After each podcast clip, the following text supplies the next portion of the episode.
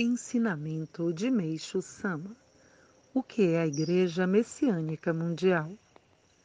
A Igreja Messiânica Mundial cria e difunde uma cultura espiritual em interação com o desenvolvimento da cultura material, tendo por finalidade o advento do paraíso terrestre. Não há dúvida de que paraíso terrestre é uma expressão que se refere ao mundo ideal, onde não existem doença, pobreza e conflito.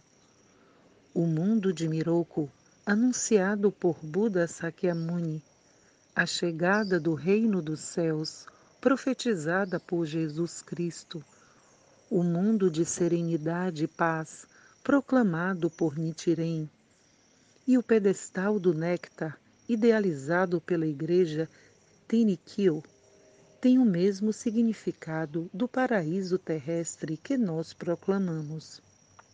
Entretanto, a diferença é a questão do tempo, que não foi anunciada por nenhum dos fundadores.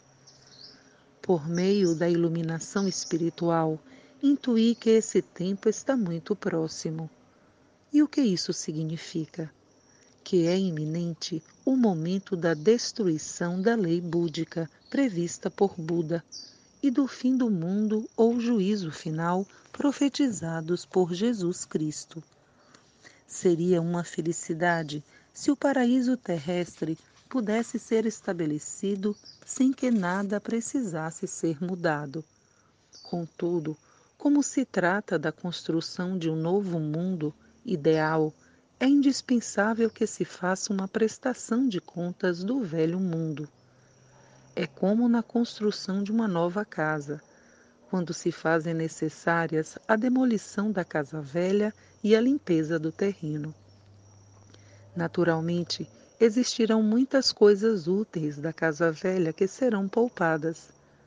Evidentemente, esta seleção será feita por Deus. Portanto, para que o ser humano seja preservado, é necessário que ele se torne útil para o novo mundo. Dessa forma, poderá ultrapassar facilmente a grande fase de mudança. Isso significa ser aprovado no exame divino. A seguir, explicarei a respeito da fé como um único caminho para tal.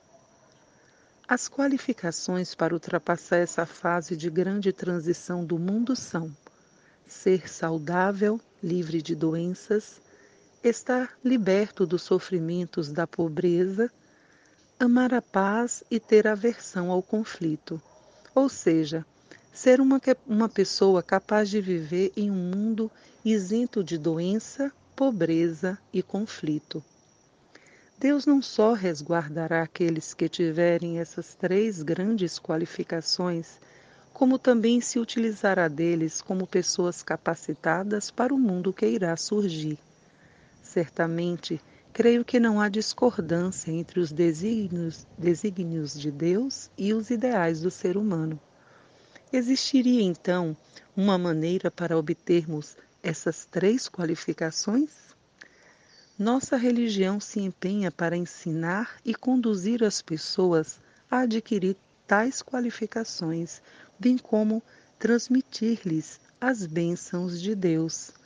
Em 5 de setembro de 1948, Alicerce do Paraíso, volume 1.